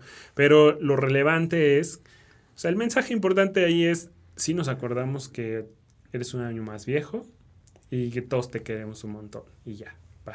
Yo no podría querer a alguien que no le guste el dulce. No, de Perdón. Lo siento mucho, es, es la verdad. ¿Qué hay del dulce limitado? Porque tenía un, amigo que no te probaba un pastel, una crème brûlée, unos profiteros, nada, nada. Pero su cumpleaños, su pastel, eran todos los gansitos y los pingüinos que te puedes imaginar apilados. Ah. Claro. Que esa también ahora creo que es muy recurrente. Esa eh, o en modalidad donas. Creo que incluso hasta Krispy Kreme Sí, ya te venden lo el vende servicio ya de las, las donas ya armadas. Incluso como- hay como- hasta una basecita para que las acomodes. Como que se puso la es- Cupcakes Pero eso también, está bien porque así no necesitas cuchillo, ni plato, ni nada. Pero es que tú estás dando por hecho que en una oficina decente, que se precie de ser una oficina, no hay un cuchillo, no hay platos, cuando eso también está perfectamente organizado. Sí, hay escala Godín. Es que hay una Exacto. escala. El, el Godín de Abolengo sí se prepara mucho Pero con si eso. no claro. lavan ni su taza y hay que poner letrero que van a andar no, lavando pero platos. siempre está, ya sabes. Pero en la dinámica cumpleañera eh, hay este como, como una voluntad Hay adicional. una, hay una comitiva que alguien dice, no se apuren, yo pas, lavo los platos, váyanme los Sí hay pasando. O el, eh, eh, ah, tenemos amigos que se infartarían escuchando esto, pero también que dicen, yo llevo los desechables y entonces ya no vas a lavar nada. Paulina, perdónanos. Exacto, perdónanos, Pau. Pero también está la otra posibilidad que es, bueno, vamos a invitar no solo a la señora que nos limpia todo el piso, sino a su amiga del otro piso, porque ellas van a lavar todas las tazas. Y se van a llevar, y se van a llevar un tercio de pastel y todo lo demás. Oiga, doña Lupita, si Exacto. se quiere llevar Pásele, el por pastel. favor, por un pedacito de pastel y para que lleve para su casa, pero ahí le encargo las tacitas, por favor. Oye, hay otro estereotipo. también. Horribles personas. Estereotipo del pastel de Godines también. Al mero jefe, al licenciado, este, regálame una rebanada para llevarle al licenciado, ¿no? Porque saben que el licenciado no se va a. Siempre es más grandecita la rebanada del licenciado Pues, sin ah, albur. Sin a- ah, claro. Tendríamos que preguntarle a algunas Dependerá, compañeras exacto. o compañeros. Sí. Dependerá del licenciado, No guiño, sé. guiño. Y digo, si se tienen que acercar más a la base, ¿no? Exacto. Si el licenciado batea corto, Batea no. corto, no. Está más para el puro toque de pelota. Exacto. O sea, labor de sacrificio. Ay, Dios mío. Pero sí en jerarquías, como veo doy, en jerarquías del tamaño de la rebanada. Eh, no, porque si es Grinch y no le gusta el Sí. dulce, entonces no. Le llevas por, por costumbre, pero muchos, ni- es más, muchas veces el pastel del licenciado acaba en la basura. Ah, te, te o diré muchas que veces el licenciado no va a la partida del ese, pastel. ahí- allá iba, porque justo hay un momento en el que agradeces cuando quiere participar. Ok. Porque te ahorras ese tema de quién se lo va a llevar, pero de qué le gusta, de qué Es bien tamaño, complicado no sé eso. qué. Y nadie quiere ser el güey que le diga como, ah, ya sabemos que no le gusta que perdamos el tiempo en esto, pero aquí le traemos una rebanadita. Y a ver, ahí va otra pregunta, porque yo supe que hay, hay en empresas, bueno, empresas, oficinas, lo que sea, que hay un pastel por cada cumpleañero, pero luego está el pastel mensual. Ah, sí. ¿Cómo, claro. cómo vive la gente el pastel mensual? Normalmente, también, por supuesto que lo viví. Eh, me ha pasado cuando son oficinas donde no fluye tan bien la dinámica. O sea, donde, donde hay grupitos y ya sabes que los de este lado de la oficina no le hablan a los otros, donde alguna, donde alguna ya le bajó el marido a otra, Uh. cosas por el estilo, que obviamente son cosas que pasan en las oficinas. Eh, entonces sí recurres a mensual o de plano ya de vamos a celebrar todos los cumpleaños del verano, todos los de la primavera. No es cierto. Sí, por supuesto. A mí me por pasó supuesto. en... Ay, qué triste, están 25 pendejos soplándole al pastel. Y ahí te va una que, que es todavía mejor, este, que es, a ver, imagina una oficina Godines común. Normalmente hay espacios compartidos, abiertos o ahí medio mixtos, pero una zona donde, digamos, todo el mundo se da cuenta de lo que están haciendo los otros en general. Incluso en esos espacios, a mí me han tocado ver que, hola Toño, ¿qué tal? ¿Cómo estás? Felicidades, te trajimos tu pastel y cinco, solo cinco personas están alrededor tuyo celebrándote a ti y el resto de la oficina, Wow. o sea, cantan mañanitas, te abrazan, No, todo. Es como un comité, como un comando de cumpleaños. Exacto, pero, pero además tiene este mensaje para decir, nosotros te festejamos a ti Ujú. y los demás pueden morir. Pero a ver, ¿cantan igual de fuerte? No, O sea, es bajito. Es, pero "Estas te, das, pero te das cuenta, que ese es cantan". el punto. Sí, es muy obvio, ¿no? Claro, o sea, a lo mejor no hay aplauso grupal para que todo el mundo diga, Claro. ¡eh, Toño, no hay un grito de felicidades". mordida, mordida. Exacto. Exacto. Pero, pero es evidente porque, porque le lleva su pastelito, porque cuatro o cinco abrazan a Toño y todos saben que le están dando su pastel, que le cantaron sus mañanitas, Que ellos lo pagaron. que lo pagaron entre esos cinco y los demás. A ver, ¿y los pasteles salen de un presupuesto de la oficina o toda la godinada Ah, o Eso, sería una cosa muy pro. A veces hay uno, o sea, yo conozco un caso ahí en este, una, una productora de una televisora que, me- que aparte estaba feliz porque este mes se me siempre me estoy burlando en, en Facebook de, de que siempre pongo que en ese pinche estudio no trabaja nadie. Todo, todas las semanas hay uno o dos pasteles. Yo digo, oye, ¿cómo? Ay, me gusta tener muy consentidos a mi gente, ¿no? Y es más, me, me hacía burla porque dice, este mes se me juntan 14 cumpleaños. Yo así de, ¿cómo? O sea, la mitad del mes vas a comer pastel. Pues sí, a ver, haz una semana este un pastel y en 15 días haz otro pastel y festeja los del primer bloque de 15 Sí, y no, primer ah, no. quincena y Porque en. Miami, por ejemplo, éramos uno que cumplía el 26, otro el 27, dos cumpleaños el 28 y uno el 29. O sea, en, en dos, entre Men's Health y, y TV y novelas, que éramos los, compartíamos espacio. Era un pastel para los cinco, ¿eh? O sea, y era, a ver, si festejamos una vez y tú rollo. triste, Pero ¿no? no, porque todo el mundo cooperaba. Es que Cada a- quien su pastel. no, porque está padre también. Mira, era, parte es una pérdida de tiempo, sí lo entiendo. Pero dices, espérate, no necesitas diario tragar un pastel porque aparte Sí lo allá... necesitas. a- no sé, la tradición de, de allá no sé por qué era así, pero no era nada más un pastel. Era un pastel y sandwichitos. Había salado y pastel. Sí, claro. Ok, eso Entonces de sí, le metías como que un poquito más de, de, de- de- de Pero yo sí, presupuesto. a mí sí me gustaría Pero, solo mi pastel. tío, en esta productora Ahora, sí tiene un en- presupuesto independiente para los pasteles de, de la gente. O sea, no ¿Tú es qué cooperacha. sabes? ¿Tú qué lo sabes? ¿Son de cooperacha? Hay muchos de La cooperacha. mayoría sí. Sí. La mayoría sí. Ah. Y donde las dinámicas están pues ya muertas, entonces Oye. no le toca al jefe más que decir, bueno, pues yo se lo compro porque si no nadie le va a festejar. No, y hay otro, ajá, porque hay un, hay una dinámica de el que nunca da para los pasteles. Claro, Pero sí se forma por su rebanada. claro, claro. ¡Qué obo! Ay, esa Que todo el persona. mundo sabe quién y, es. todo- y todos lo ubican perfecto. Y aparte, esa persona muchas veces sabe que los demás saben. Pero se espera que va. nadie le como nadie le va a decir, nadie o, o van a poner un letrero que diga, "Oye, tú, el que no da para el pastel, no te No, formes. Si no das para el pastel, no, no te, te formes, formes. Yo por conocí favor." al pasivo agresivo, ya sabes, de. No, pues yo nomás voy a cantar porque pues ya saben, pues como no di dinero para el pastel, pues sé que no va a tocar. Ah, te ¿no? Entonces, Ay, digo, no te apures, Toño. Ay, no, yo te doy del mío, no te apures. No sobra una ranita. Ay, pa' fulano, así es bien buena onda. Chin, le sueltan, ¿no? Y te así como que, güey, ¿por qué se le dan ese pastel? Exacto, No, el me- que- no lo merece. siempre se lleva la gorra.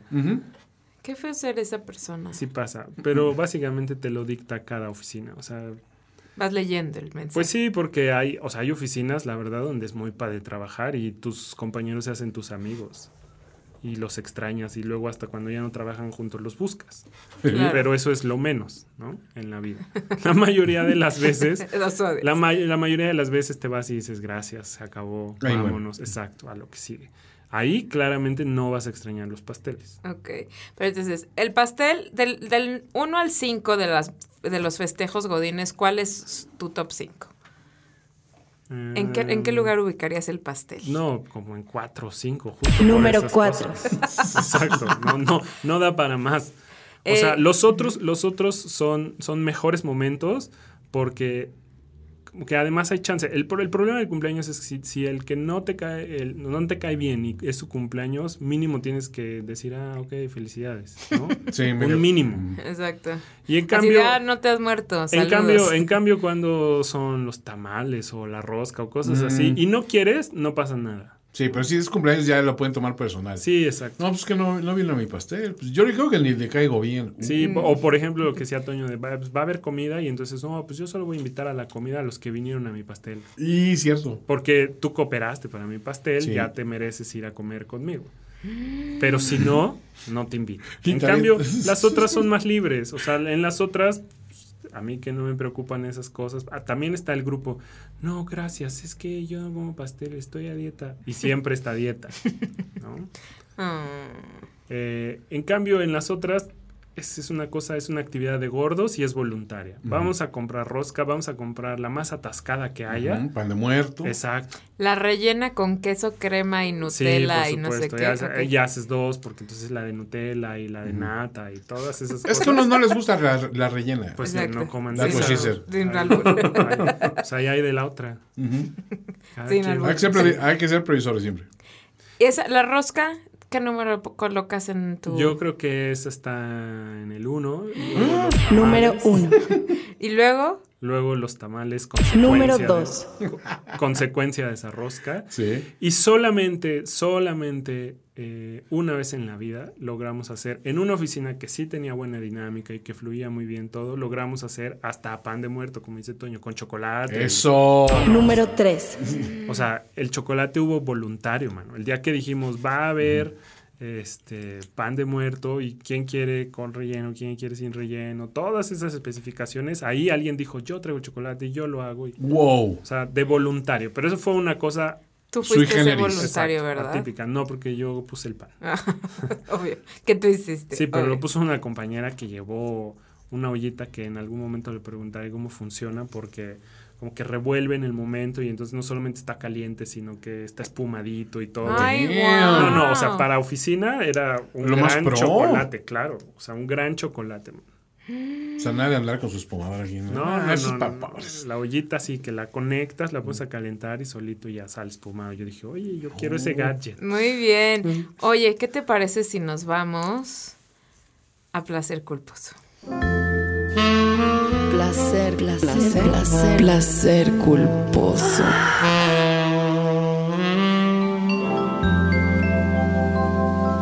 Saludos a nuestra locutora Ultra Psycho, que Te mandamos besos, Nayeli. A ver, ya sé que nada te da pena ni culpa. No puedo, lo sé, no puedo, no puedo porque no me da culpa, te juro. Y como las peores porquerías, pero Pero lo ver. que la gente cuando cuentas que hace esa cara de ew, Exacto. ¿qué Nada. es? No, a Yo ver, hago am- esa am- cara. No, a ver, por eso iba mi ejemplo. Ajá. Cuando, cuando yo conocí esta sección, Ajá. y todavía no conocía a Toño en persona, y escuché el Twinkie, Twinkie Gosaurio, el claro. Twinkie Gosario, y la Redneck Mimosa, y todas esas cosas, yo estaba muerto de la risa. Claro. Porque me imaginaba eso y decía, Invención. qué cosa más cagada, tengo que probarlo. Qué horror. Pero no me daba asco. Claro. Es.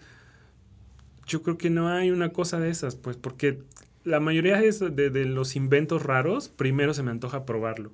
Y luego ya probablemente te diga, no, no hay manera, no me lo voy a comer, no me lo voy a acabar, gracias. Pero no te voy a decir, guácala. Pero aquí puedes decir, ahí te va. No es tu placer culposo porque a ti no te genera culpa, pero algo que pienses, híjole, estoy seguro que a ella, que yo me coma escuche, esto. o sea, sí, o sea, le provoca algo así como, le da prurito.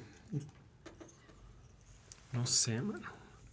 No sé, porque creo que luego mis excesos son literal de cantidad, no de mezclas, ya sabes.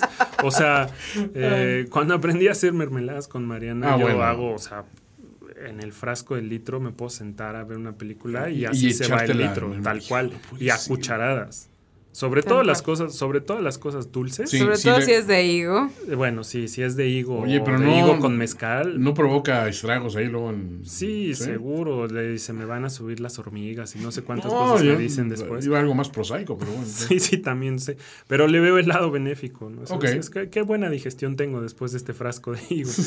No, no es el sufro. principio del tamarine. De Eh. Exacto. No, no las suelo no padecerlas, pues. Ok, Entonces, más bien, como mis atasques son así de cantidad, no sé, y, y sí me pasa muy seguido que hay gente que me ve comiendo cosas así y me dice, pero ¿de verdad te vas a zumbar todo eso? A ver, a- eso puede ser tu placer culposo. Danos un, un ejemplo de cantidad que dices, a mí no, pero la gente dice, no puedo creer que tengas estómago para imbutir esta cantidad de cosas. ¿Sabes qué me pasa muy seguido? Porque he seguido, la verdad. es, es esta combinación de algún helado que me empiezo a comer el helado y Sí. digo, le quiero poner mermelada. Yo a todo le quiero poner mermelada. Y le empieza a poner y, y no puedes parar. Pero, pero cantidades industriales, o sea, no creas que le pongo una cucharadita, ¿no? Este, entonces, por ejemplo, una de las últimas tenía en un platoncito, porque a mí no me gustan las copitas de helado. Obvio, porque eso es muy Exacto. medido. Sí, por supuesto. Entonces, tenía en un platoncito un tazón como tres bolas de helado de vainilla, pero no sé, en ese momento me supo muy rico y dije, ah, le quedaría muy bien la mermelada y teníamos una mermelada de mango con tequila. Ok. Y entonces le aventé medio frasco de mermelada. Literalmente Literal. medio fresco. este, dejé que se derritiera un poquito y entonces vámonos, ¿no? O, por ejemplo, tu panque este, receta ultra sanísima de, de avena con plátano. que Ajá. es- es- esa, esa receta en teoría está pensada para ser una cosa muy sana, ¿no? Claro, pero tú te encargas de llevarla al siguiente nivel. Exacto. Cuando, cuando yo dije, es optativo ponerle chispas de chocolate, dije, ok. No, para ti es obligatorio. Sí, pero entonces es panque de chispas con plátano. Eh, o si puedo hacer cosas así, por ejemplo, de, de mis cosas favoritas que me gusta mucho hacer, Ajá.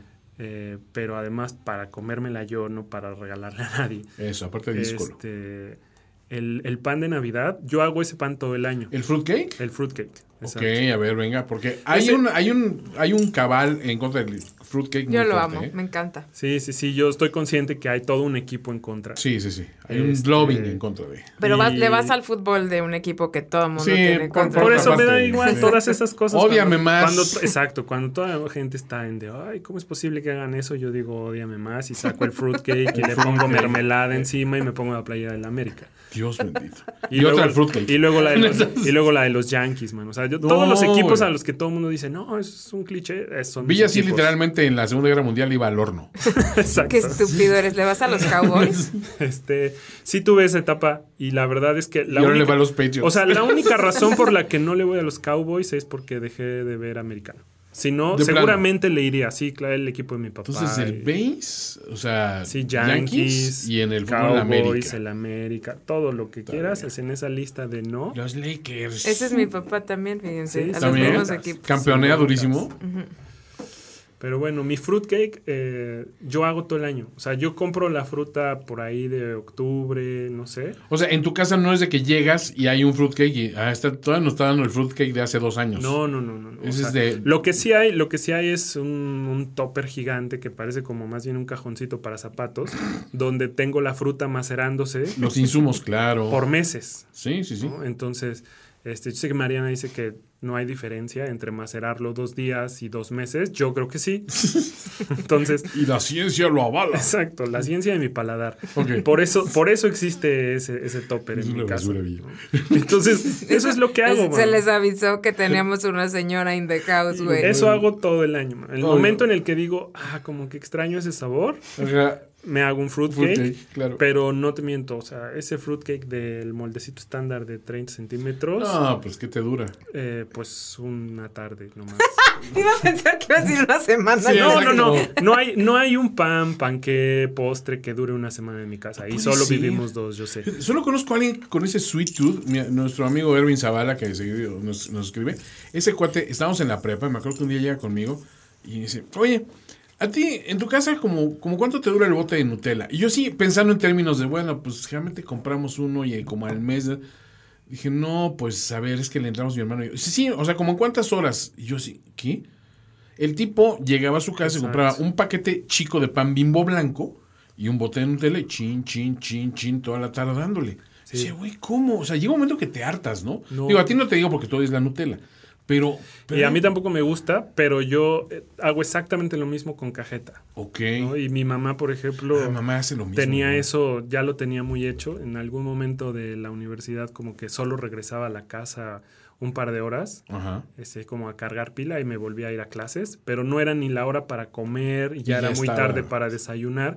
Entonces tenía el pan. Sí. Justo con ese propósito, porque yo agarraba medio paquete de Pan pan, con cajeta. con cajeta y, Y ya va. decía, ah, gracias por mi lunch, ma.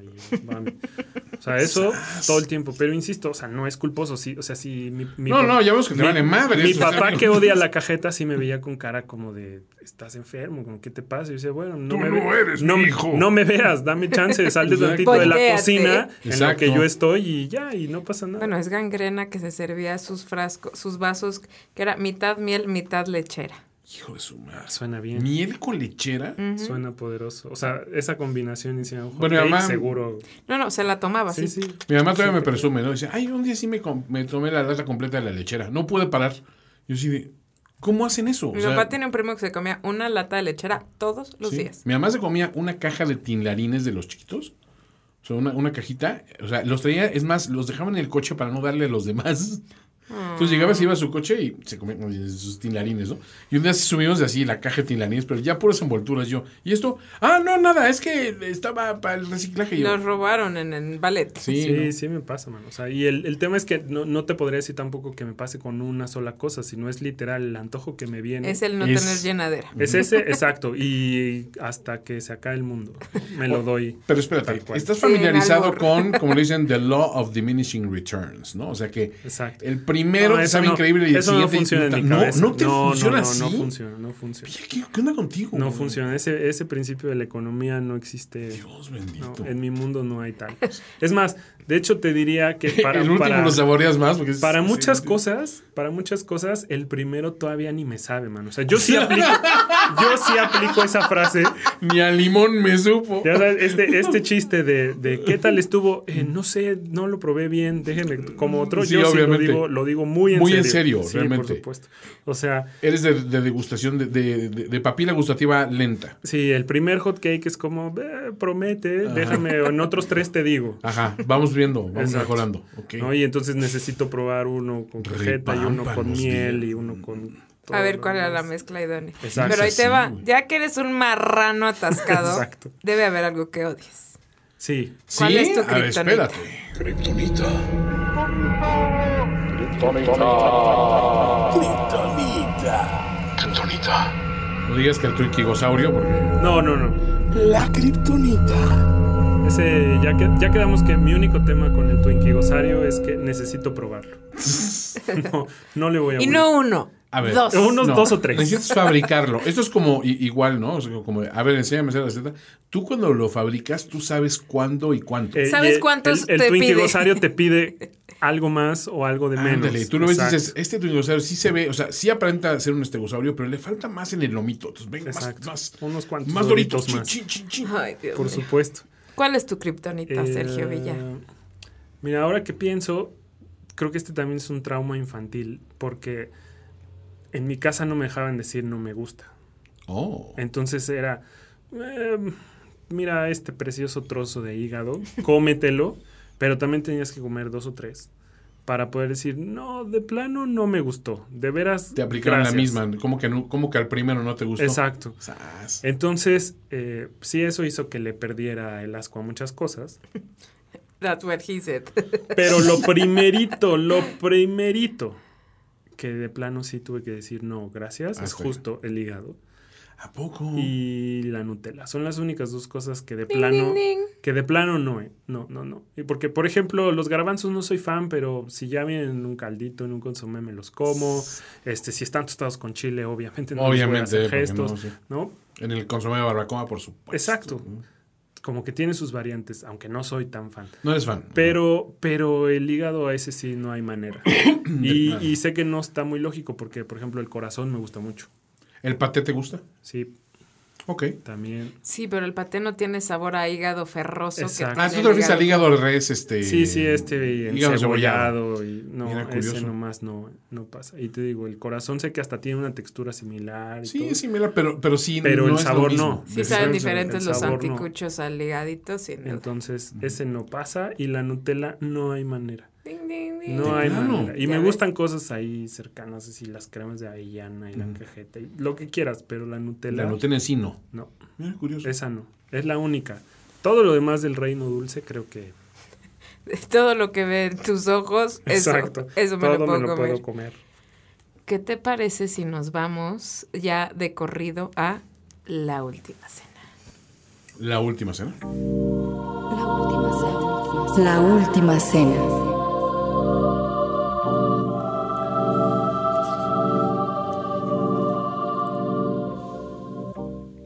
Oremos. Creo que este va a ser otro problema. ¿Cuál va a ser tu crimen? Lo que necesitamos ver es primero tu crimen.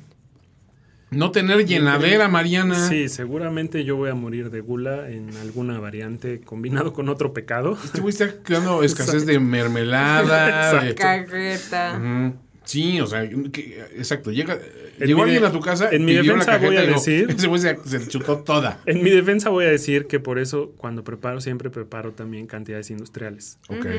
Primero, buena política. Para, para comerme yo la mayor parte y, porque siempre regalo. Para que haya. Entonces, la mermelada Que yo no he es probado así. nunca tu fruitcake, ¿eh? Por si? No, quiero falso, decir. falso, falso. Sí lo has probado y tu alcoholismo te está privando de ese recuerdo. ¿Sí? Qué lo fuerte, Mariana. probado. Sí, lo Sí has lo he probado, pues no me Vergüenza total. Necesito lo, volverlo lo a puedo volver a hacer Perroso. la próxima semana porque no Eh. necesitamos esperar a Navidad. Obvio, no, es, no Eh, es algo a mí de- me fascina el fruitcake. No es seasonal. Eh, también, por ejemplo, otra de las cosas que no pensé que fuera ser como tan sencillo de compartir, el volteo de piña. Uf. Que a mí me Uh. gusta mucho y también puedo hacer uno y me lo acabo completo, que a Mariana sí le gusta. A mí me fascina. Y te voy a Es decir, una vez, una vez llevó Underrated. Sergio a una, una, a una cena que hice ahí en, en- todavía vivía yo con mis papás. Sí. Y Gangrena dice que él tiene el recuerdo que es el mejor pastel que ha probado en toda su vida. Órale. Hombre, eso es es un un, elogio. high note. Sí. Es- A ver, es un high note de alguien que toma lechera con miel. O sea, tomémoslo con reservas. Espera, pero es un paladar dulce. Exacto, exacto. Sí, bueno. Pero siempre dice, ay, tu amigo este el del volteado, Sergio, ¿no? Y yo, tan, tan, tan.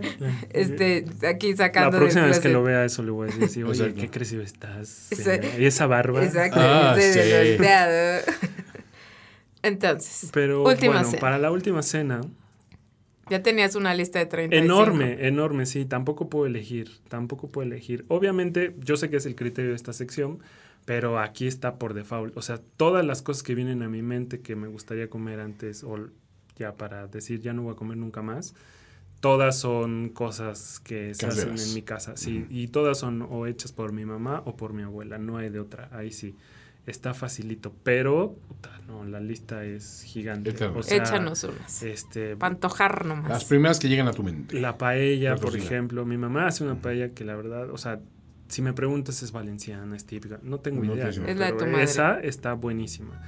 Este, y el pozole es uno de esos puntos también porque eh, allí hicieron como una receta muy sui generis, porque mi abuelo, papá de mi mamá, de mi papá también, o sea, el esposo de esta abuela que siempre me cocinó, era de Guerrero. Entonces, mi abuelo Ah. come un pozole verde que es como Sí. muy distinto a otros pozoles verdes, ¿no? O sea, lo hacen con mole verde, de pepita De y pepita, hoja santa. Claro. Entonces, en realidad no es que haya como un caldito o un chilito verde guisado con eso, sino es pues, tu pozole blanco con ese mole y se Ujú. deja sazonar un poquito más. Sí. Es Este- bastante más seco, ¿no? O sea, incluso. Sí, como espeso, Sí. ¿no? O sea, no es, no es un caldito No es un así caldito. tal cual que fluya, sí es como más esta textura del mole, Cierto. pero a mí me parece una es más cosa como un mole aguado que un pozole. Sí, un, Sí, un poquito más, este, flojón sí. con los granos y la carne. Como una crema. Sí, podría ser, ¿no? La crema es como un estado muy parecido. Y tampoco le pones como todas las verduras y, tampoco chicharrón ni aguacate ni nada de estas cosas. O sea, en realidad, si tú No lo le pones pruebas, sardina. güey. Mi abuelo le pone sardina al sí, o sea, si tú lo pruebas, en realidad, o sea, el, el caldito es todo el chiste. Entonces, todo lo demás puede venir ahí como accesorio. Y pues por ese problema, la bronca es que, o sea, para mí comer pozole, es que mi mamá siempre hace verde, blanco y rojo. No. Entonces, La una bandera. sí, es una locura. Apenas en el cumpleaños de mi papá hizo así. Y pues tienes que comer un plato de cada uno mínimo. O sea, por lo menos. Exacto. Si no, cárcel. Entonces, cuando digo pozole justo, el problema es este. O sea, de pozole es uno de cada color. Sí, ¿cuál? Sí. Este, y la paella, eh, la barbacoa, las carnitas, este, el corazón con papas que hace mi mamá es también una cosa O sea, la duda, deliciosa. carnitas o barbacoa, tú simplemente no puedes entrar en esa división. No puedes Eh, decir. es que, es que es como toda mi- imagínate qué hijo quieres más. Eh, Toda mi vida fue muy fácil porque era un fin de semana carnitas y el siguiente barbacoa. Y Claro. ya se acabó la discusión, ¿no? Este, Es muy salomónica esa. Sí, y es bien fácil porque entonces es- no vamos a discutir por eso, vamos a hacer todo y ya. Porque la próxima semana nos toca el otro. Exacto. Eh, ¿Qué más? Eh, hay un adobo que también hacía mi abuela, muy bueno. Eh, mi mamá hace un entomatado con carne de puerco que también Buenísimo. Sí, sí, sí, sí. Este, el arroz, que yo le llamo ese arroz de fiesta, que se hace así como frito en manteca, eh, con caldito y pedacitos de mollejas y verduritas y ese arroz, para acompañar cualquiera de las otras cosas que acabo de decir, ese es como Brutal. el mole, este, sí, ese arrocito sin broncas. Rifa.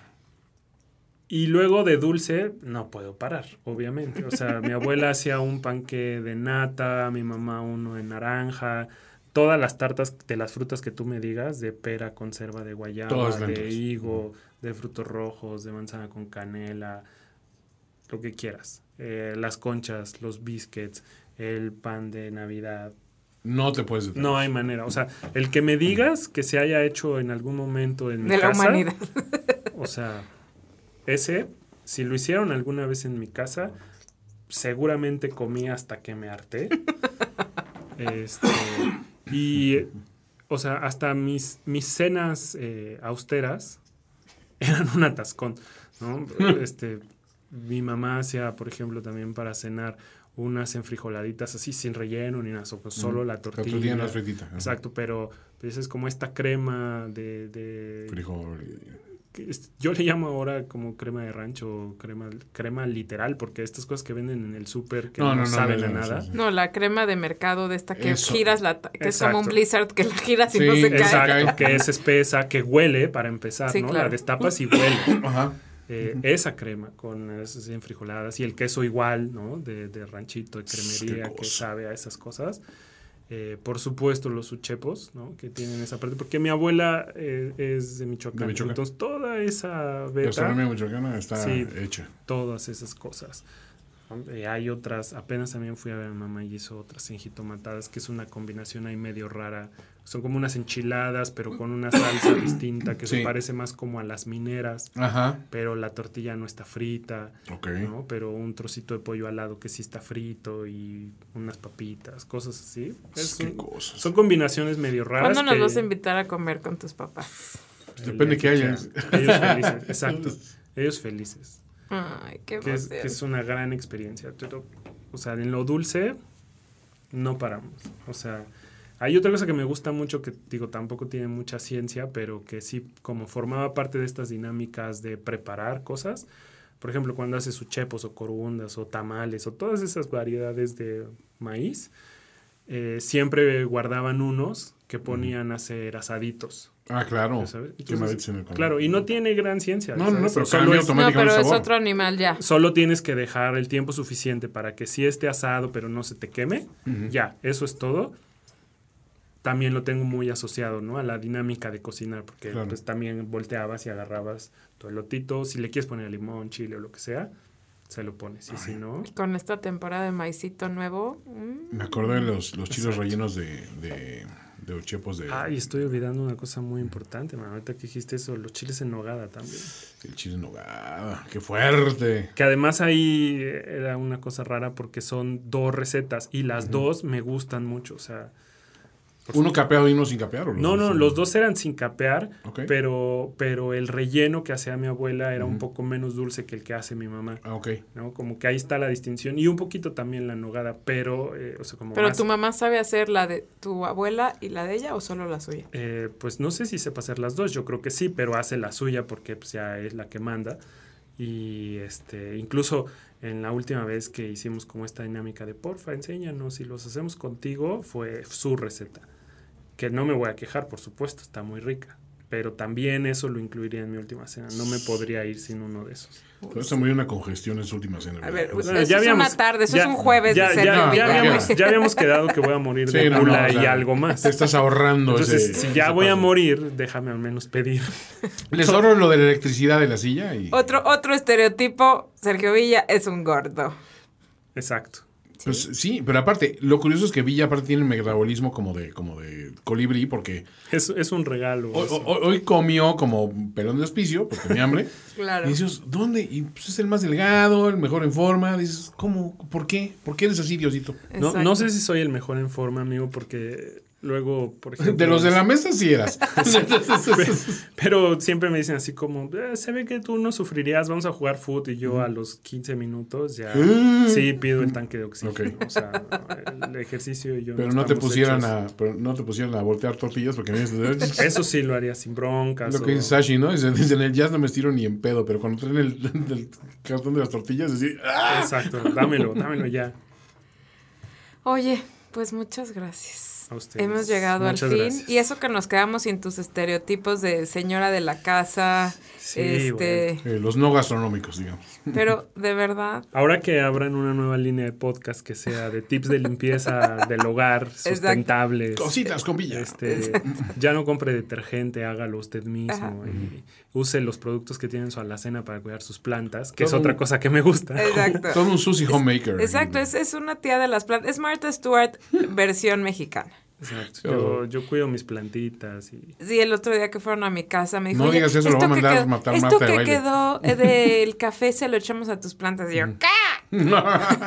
bueno, Sí, para sí. empezar ya sabes que estaba en su infarto porque no toma café. Sí, exacto. Entonces dije, bueno, es la primera vez que se hace café aquí, Sí, de deberíamos hecho, aprovecharlo. Dijo, compré una prensa francesa para March y para Villa. Así Exacto. tal cual. Para que Sí, vean sí, qué sí. amiga de Sí, yo, corazón. sé, yo sé que es muy generoso. Pues mil gracias, Villa. Ha sido un, Gracias por instructiva. venir. Gracias. Y vamos a hacer senseis. uno que sea el podcast de Tardes con la tía Villa. Sí, por supuesto. Lo, podemos hacer como video podcast para tejer algo en lo que les cuento. De hecho, cosas. vamos a tener la infraestructura para ello. Entonces, Exacto. está, Ah, mira, está a hacer. Ya pronto tendremos videos donde nos enseñas a tejer. Sí, eh, podemos hacer una bufanda mientras el volteo de piña está en el horno. Exacto. Y estamos regando las plantas. Sí, por mientras supuesto. partimos un pastel godín. Boom. Bueno, pues no vamos a dar las redes de Villa porque por seguridad. Exacto. Busquen a arroba Martha Stewart. Con eso se En pueden dominar. español, guion Exacto, bajo. en En español. Guión bajo MX. Y ahí van a encontrar a Sergio Villa.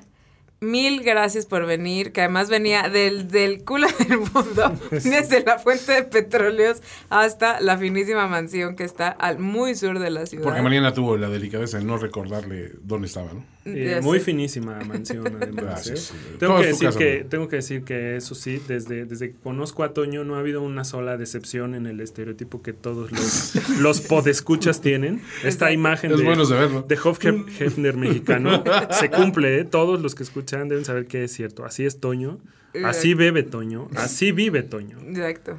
Vive Salvo que yo lo tengo que invitar siempre a comer porque es un muerto de hambre. Eso, perdóname, pero está dentro del estereotipo del pimp.